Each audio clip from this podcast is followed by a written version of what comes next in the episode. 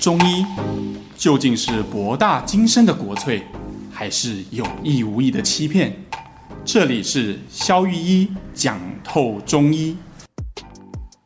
Hello，大家好，我是肖玉一。 Hello，大家好，我是 Sean。今天呢，来问小医师一个问题，也算是就是最近新闻上很常在播报的，就是说很多人得了什么、呃，就是 CO COVID 之后，然后好了变 Long COVID 之后呢，就很常会有一些皮肤炎的症状产生。嗯哼哼，然后就想说，哎、皮肤炎我们好像之前做过荨麻疹，但是没有特别聊过皮肤炎，所以然后今天跟肖医师特别来讲嗯一个皮肤炎的主题。我觉得啊，在现在这个季节哈，现在这个时间点来聊嗯皮肤炎这个主题，我觉得是恰逢其时了 哈。因为最近哈，连平常可能皮肤蛮稳定的朋友哈，都会发现，哎、这容易长，长突然哪边长一颗，然后容易哪边痒痒的，是这个是这个这个季节，就这个是比较偏湿偏热。我们现在不是每次午后就会有雷震雷嗯阵雨嘛，对然后整天天气又很炎热、很闷热的情况哈。对，这种天气其实最容易产生皮肤炎，所以我觉得现在来聊一聊这个主题是很好的。OK，回到刚刚上讲的那个例子哈，就是说那个新闻啊哈，为什么呃呃在染疫以后，对很有可能会产生皮肤炎。要了解这个问题，我们要先回到为什么会有皮肤炎，到底是什么机转产生皮皮肤肤炎？啊哈。炎，对，呃，以现代医学的范畴来说，它其实是分成两块，一种是感染性的啊，就感染性的皮肤炎啊，一种是过敏性的皮肤炎啊。那这两种到底有什么样的区分呢？哈、一般简单来看，就是你可以想象，我们每个人都有免疫力，对吧？对，每每个人都有，对，那这些免疫力很像什么？就很像一个军队，嗯，就是防御着我们身体的城堡，嗯，好、它的目的是什么？它的目的是面对外来的进攻和攻击的时候，负责消灭他们。对，比方说，以前如果感冒，好有病毒打进来，或者你得了 COVID，好 有有有病毒进来，好有有新冠病毒进就是来，喉咙肿，对对对，那这个时候如果没有免疫力的人会怎样？其他不会有症状哦。然后没有反应就对了。对，因为我们产生那些喉咙肿痛、很多的痰，你很讨厌的那些症状，其实是什么？还有发烧。嗯，它的目的就是让这个战局更激烈一点，哦，为为了要打赢，为了要打赢。嗯，啊，所以那些是一个附带损 失。OK，所以今天如果你的免疫启动，然后跟这些病毒作战，嗯，然后作战的时候，你就会产生那些不舒服的反应。嗯，那这里面的反，我这种就叫做所谓的感染性，就是针对外面的反应。哦，所以就那像那种比如说香港脚也是属于感染性，所以它会很痒，对不对？没有错，哦，举几个例，像香港脚举这个例子非常好。香港脚是什么呢？就是那个霉菌啊，粘在你的脚上，哦然后当你免疫力低下的时候，它就攻 进来，特那别痒对，那跟你的这个免疫互相这个作战的结果，就是会产生那些脱皮啦，有些水泡样的啦，容易长在脚呃呃这个脚趾头和脚趾头中间那个缝缝的地方啊，嗯，这些东西就是所谓的呃感染性的皮肤炎，又叫俗称就是香港脚嘛。对，香港脚对，，它就是霉菌作为感染源的。那还有一个是以细菌做感染源的，比如说大家熟知像蜂窝性组织炎，哦，比如说有些人他可能本来是跌倒受伤，一甚小至个只是被蚊子叮，对诶，你的皮肤上是不是产生了一个破口？对，好，那这时候细菌趁虚而入，把感染到你的皮下所有的组织，发炎、红肿、热痛。有些人甚至厉害到需要开刀，甚至是截清肢创的那种嗯状态。对，那这种就是细菌性的感染性皮肤炎。所以等于说，不管是细菌性或是霉菌型的，它都是因为有外外来有外敌，对，它所以有我一也个要内攻。外来的敌人，对对对是造成这个皮肤炎的最主要的原因。那我们就把它定义成感染性的，嗯，好。那另外一类就是所谓的过敏性，看过敏过敏，意思就是过度敏感的意思嘛，意思是根本没有敌人，啊就是自己打你起的来军了队吗？自己也 啊起来，开始产生一种作战的现象，这就莫名其妙嘛，对不对？嗯啊，那这种，比如说像哪些呢？比如说像是我们熟知的干癣，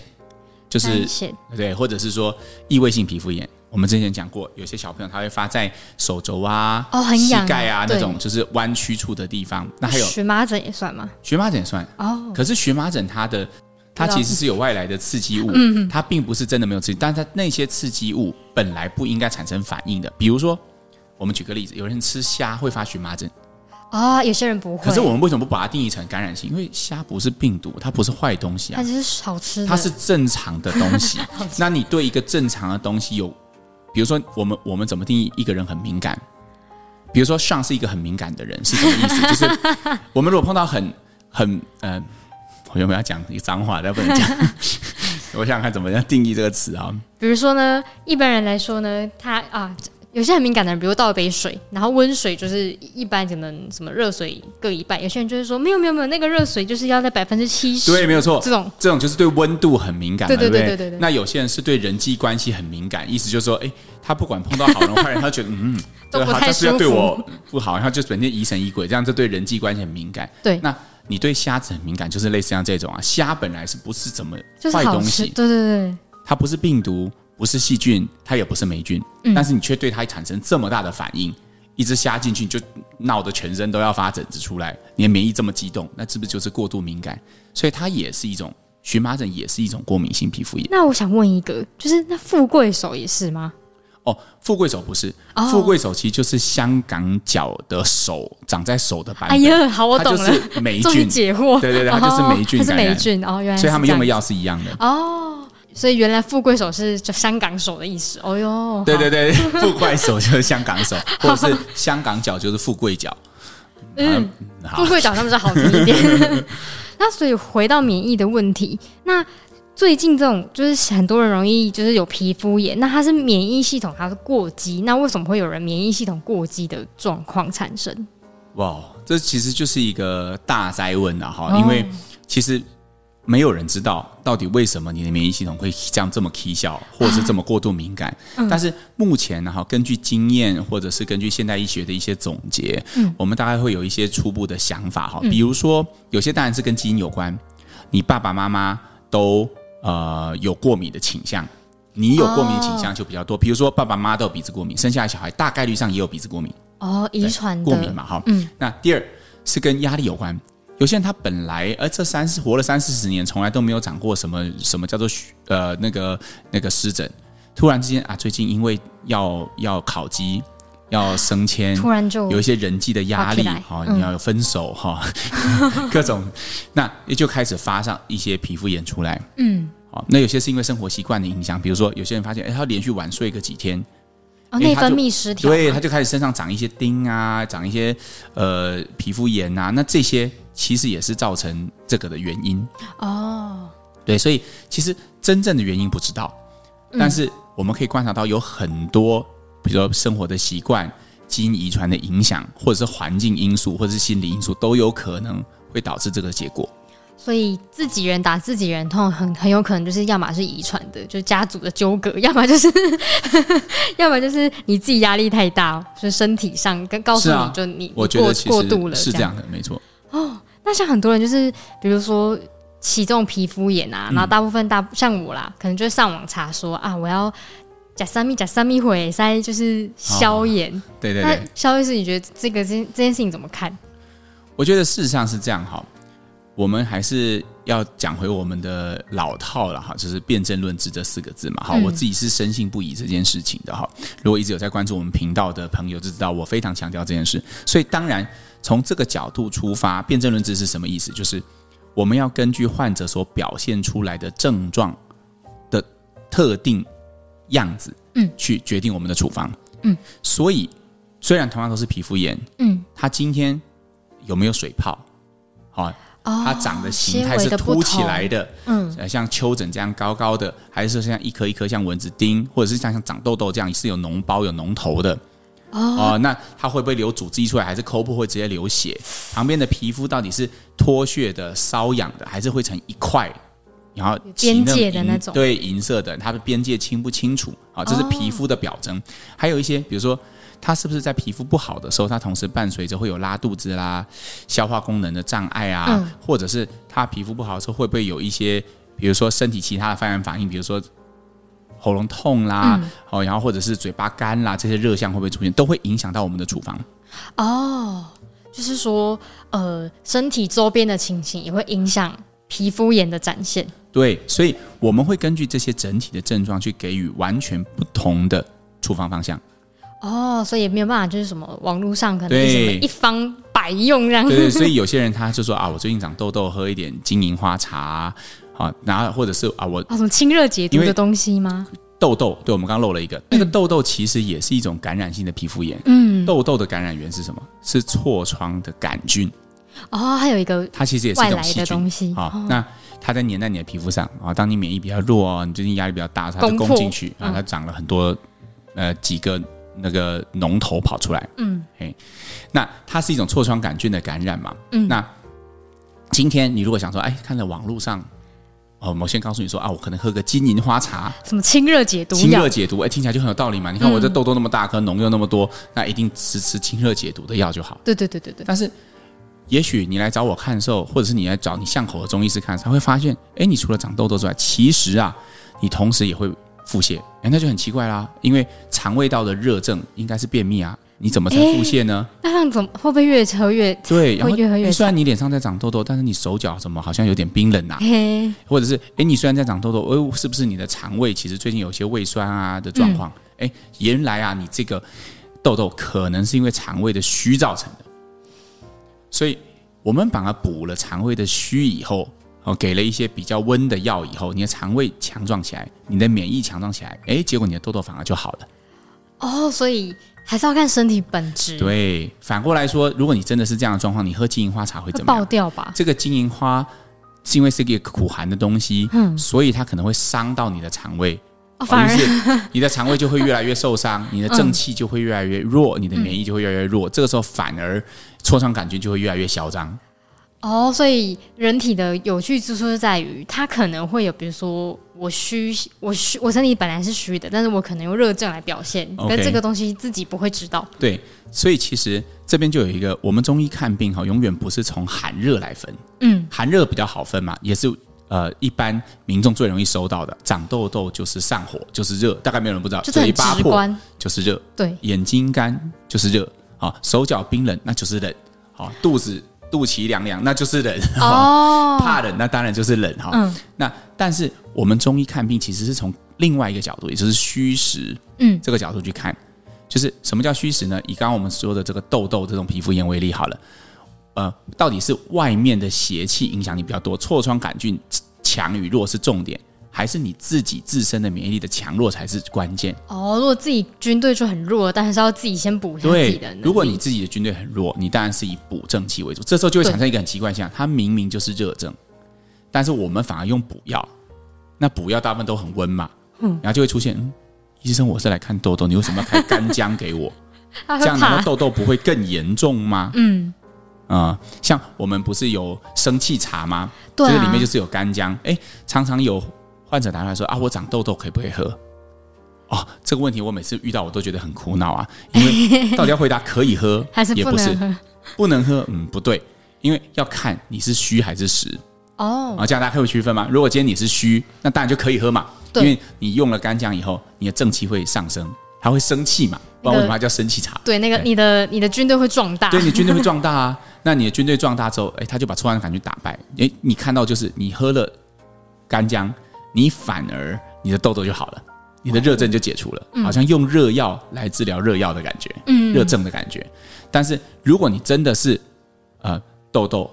便秘、出汗、烦躁，从上到下没有一个地方是寒症，全部都是热症。嗯，那这时候给你干姜，哇，那真是悲剧当中的悲 剧。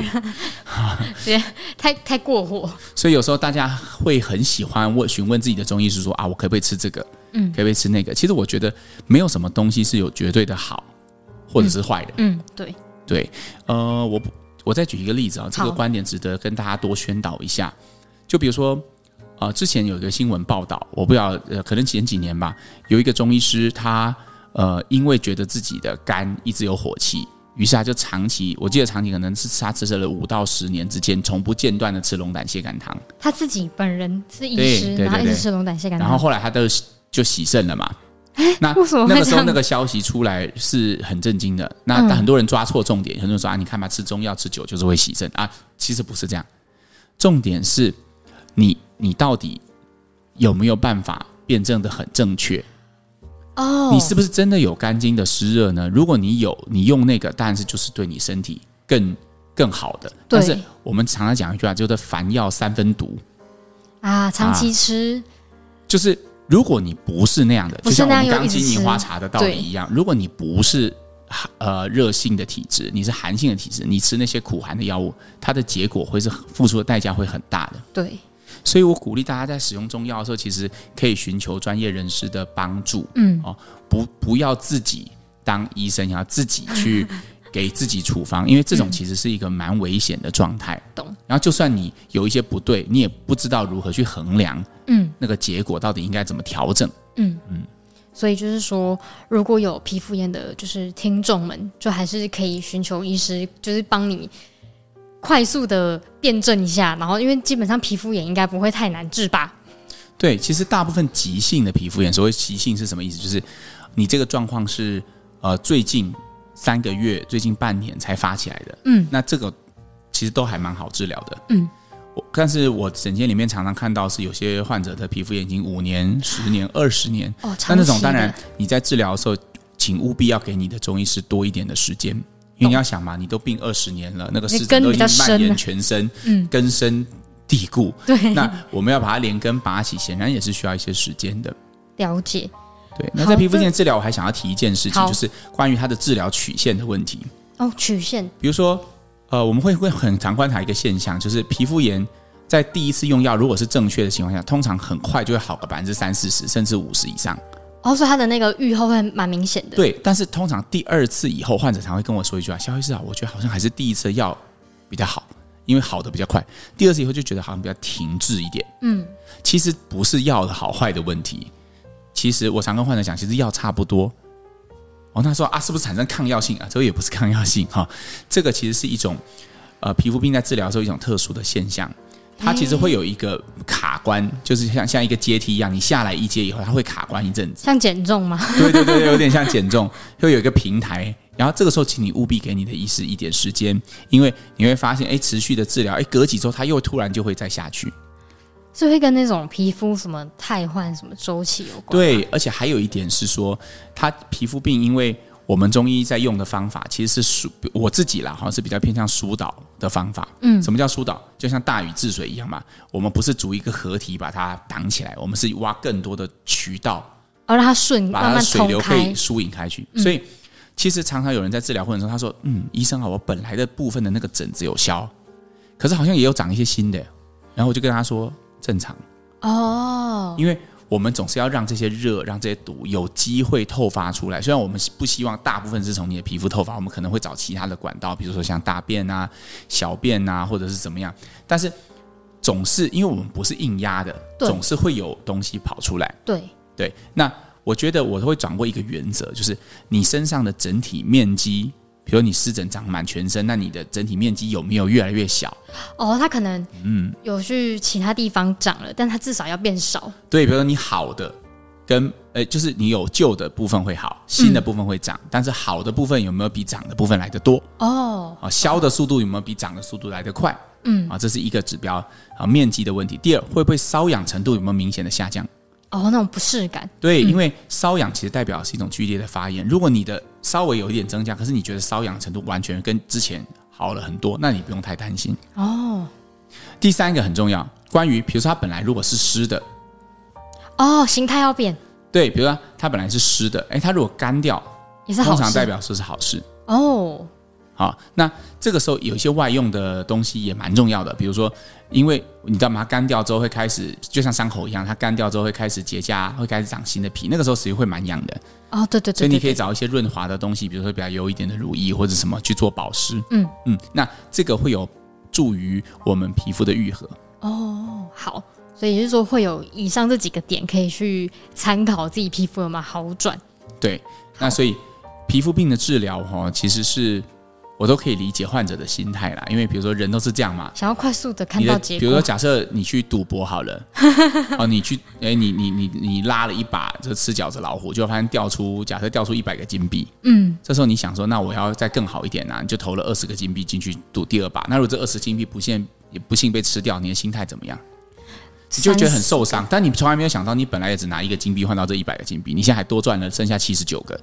但是哎对因呢 为你损失那二十个的心态，什么？你人会把所有的进步都当成自应该的，哦，你已经嗯把那一百元视为自己的了。嗯，你把它归零了所的以感觉，对，所以你当你缴二十个回去的时候，你不会意识到，其实你赚了七十九个，你会 focus 在我什么损失了二十个。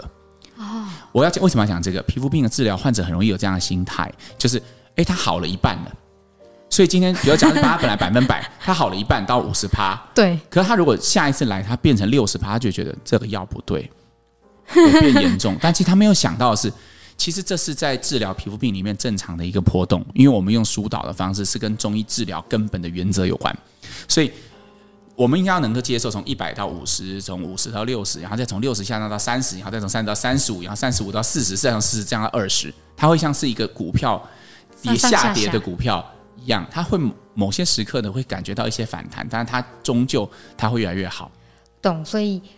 就是如果有去看皮肤炎，也很适合自己开一个什么手机相簿，是记录照片好了，你对就看这种，嗯嗯，其实就是都有比原本的好哦。这对，样你可以用一个比较长的时间段去看这个疗效，比如说你给自己两个月的时间，然后跟两个月前做对照，我相信你会很惊讶的发现，其实中药治疗是很快的，嗯，因为你看你累积了两三年的湿疹，而两个月可以取得百分之六七十的疗效，其实这是经常可以做到的。了解。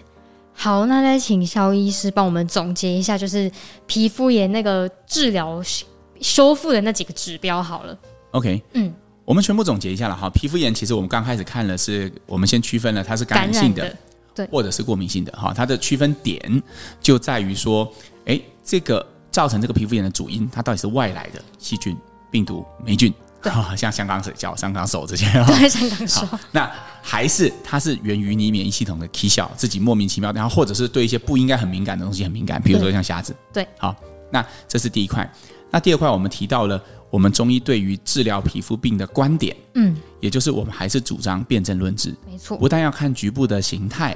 我们还关心你有没有其他的伴随症状，因为我们希望找到最深层的那个原因。我们不是看寒热，而是看虚实。要把根拔掉才不会复发。对，嗯对，我们要把根拔掉才不会不发。那最后我们讲的这一块是关于呃网呃就是坊间的一些呃呃那些成方，哦，我对我，发表了一些我对这个成方的看法。对啊、因为我认为基于辩证论治基础，我不鼓励大家用成方。也怕大家自己在家反而越用越糟，对然后因为到治疗疗程会更久嘛。对，因为有很多患者觉得哦，那个中药比较温和啊、试一下应该无妨。但其实反药三分毒啊、如果你用错，不对自己的体质不见得有好处。而且是不是还有之前讲过那什么盖被子的理论？反正盖太多层了，还要慢慢解开。对，呃，上讲这个盖被子啊，如果你有兴趣，你可以去听我们之前的集数，我们有仔细描述过这个过程。对但是我觉得很有趣的一个现象就是，我经常治疗啊，我觉得最神效的那一群病人，就是他进诊间的时候跟我讲说，肖医师，我从来没有吃过中药，我最喜欢，这没一群吃过中药 的人，因为只要没有吃过中药的，我就可以知道它的疗效一定非常好。为什么？因为它没有盖被子的问题哦他，比较 纯呐、看什么就是什么啦。对，但是反过来说，已经自己对自己有很多的想法，已经遍寻名医。那通常就是被子一层加上一层，一片一层加上一层。其实 有时候你要拆解它，就会变得很困难。你必须像剥洋葱一样，一层一层慢慢的把它往外拖下来。嗯，诶，那会是一个比较漫长的过程。好，所以就是看皮肤炎呢，大家看似就是都会喜欢，希望自己的皮肤是那种顺顺漂亮的，但要给自己一些时间，因为没错它会没错反反复复的，但是最后呢，还是会走向康复的那个那最后大道一件提醒大家的事情，就是我们最后提到一件就是耐心，对因为我们提到了皮肤病的治疗中间会有一些波动，我们也提供了一些指标，比如说它发作的频率啊，它发作的强度啊，或者它的它的水泡的干呃比较偏呃比较收敛的状态，它都可以告诉我们你的皮肤病正在好转，给你自己一点信心，也给治疗你的医生一点时间。没错，好的，那就来我们的本周念留言的时间。好，那本周的第一则留言呢，他说：“肖医师你好，在第十集呢，呃，中医脾胃与西医对比的那一集，然后你说到中医的脾脏并非解剖学上的那个脾脏，而是主营养运化的那个系统。请问那是不是意味着中医的脾脏对应的西医整个消化系统，从胃肠胰胆这些消化液把食物的分解，再到肝肝脏的合成转化，以及过程中的运输营养到细胞的所有管道，对应了西医非常多个协助的消化脏器，而中医把这个大系统归类为脾，但它最大的问题是，竟然中医的脾脏对应到了解剖学上个别的脏器，那么治疗上又要如何精准的对应到患处的点呢？比如说呢，孩子怎么吃都吃不胖，但以西医来说，他可能是胃酸分泌不足导致消化不良，也有可能是肝脏合成营养功能出了问题，以致营养无法有效的转化到细胞。那虽然这些问题在中医上可能都会被归类为脾脏的问题，但是在中医的治疗上又该如何将这些更细微的问题区分出来，对症下药呢？这是一个很有深度的问题哈，嗯但是呃，前提是呃，他的假设是对的，就是呃他刚刚讲说我们的脾对应到其实就是一整套消化系统，包括内呃，包括消化液的分泌啊，什么外分泌这些。对，但是实际上我的看法就是不是，怎么说？就是我的看法就是中医的脾不是，当然不是西医的脾，但它也不是对应到这些东西。我我不确定哈，因为通常会问这样的患者，通常你是同业或者是医疗从业人员，然后我会用比较深度的方式回答。好，以下这一段会比较有一点深度，大家可以听一听。好就比如说，我会认为中医的脾其实它它其实主的是一种气机，嗯，因为脾和胃对中医来说其实是一个相对的概念，对胃气主降，脾气主升，嗯所以它其实对应的是一种气机升降的概念，嗯而不是什么解剖学器官，也不是什么胃酸分泌过多过少，跟这个完一点关系都没有。哦，今天一个以以他的例子为例哈，比如说小朋友生长发育可能是胃酸分泌过少或过多这种问题对，的人，我并不会认为他是脾的问题，跟脾半点关系都没有。嗯那它跟什么关系比较有关？因为如果我们只是把现代医学的东西像积木一样拆开，然后再重新用另外一个系统做整理，基本上这些书都没有变嘛。哦，它的本质的那个对逻辑是你只还是是把解剖学？胃、肠、外分泌这些全部归在同一个书柜里面，要把它叫脾，那你的治疗方法也不会变啊，只是变得更粗糙，不是吗？嗯，嗯但是其实中医就不是这样看的，就嗯压根就不是这些书，哦，就是本质上就不同。本质上就完全不是这些东西。我们看的其实气机的升降，嗯一个胃酸分泌过多的患者，他表现出来症状不一而足。嗯，他如果今天表现的是生长发育的缺陷，那我们可能会从肾的角度去处理，哦，而不见得会从脾的角度去处理。反过来说，他如果真的表现成胃酸和胃痛，我们可能会从热的角度来处理，我们也不见得会会去补脾。懂。所以其实压根上来说，这个问题很好，但是我自己是不是这样看的？嗯嗯，那不然的话，其实我们只是把现代医学的那些